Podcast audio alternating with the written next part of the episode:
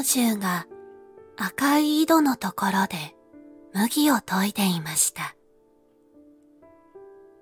氷柱は今までおっかーと二人きりで貧しい暮らしをしていたもので、おっかーが死んでしまっては、もう一人ぼっちでした。俺と同じ一人ぼっちの標獣か。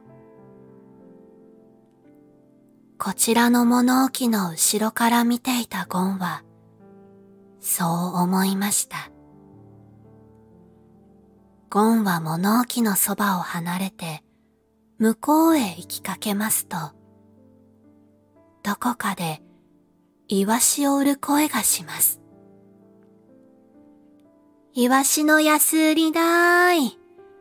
生きのいいイワシだーい。ゴンはその威勢のいい声のする方へ走っていきました。と、安家のおかみさんが裏戸口からイワシを送れと言いました。イワシ売りはイワシのカゴを積んだ車を道端に置いて、ピカピカ光るイワシを両手で掴んで、安家の家の中へ持って入りました。ゴンはその隙間に、カゴの中から五六匹のイワシを掴み出して、元来た方へ駆け出しました。そして氷柱の家の裏口から家の中へイワシを投げ込んで穴へ向かって駆け戻りました。途中の坂の上で振り返ってみますと、氷柱がまだ井戸のところで麦を研いでいるのが小さく見えました。ゴンは、うなぎの償いに、まず一ついいことをした、と思いました。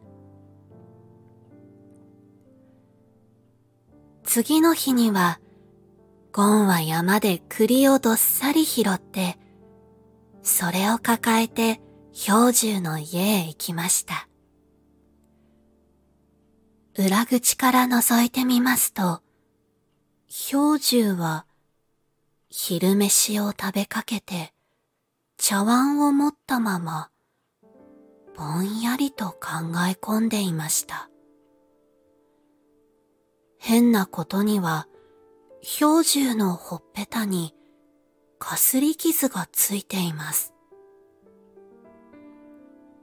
どうしたんだろう？とゴンが思っていますと氷柱が独り言を言いました。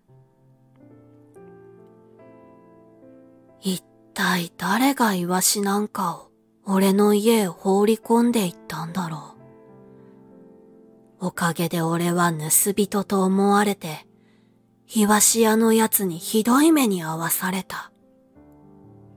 と、ブツブツ言っています。ゴンはこれはしまった、と思いました。かわいそうに、氷柱はイワシ屋にぶん殴られて、あんな傷までつけられたのか。ゴンはこう思いながら、そっと物置の方へ回って、その入り口に栗を置いて帰りました。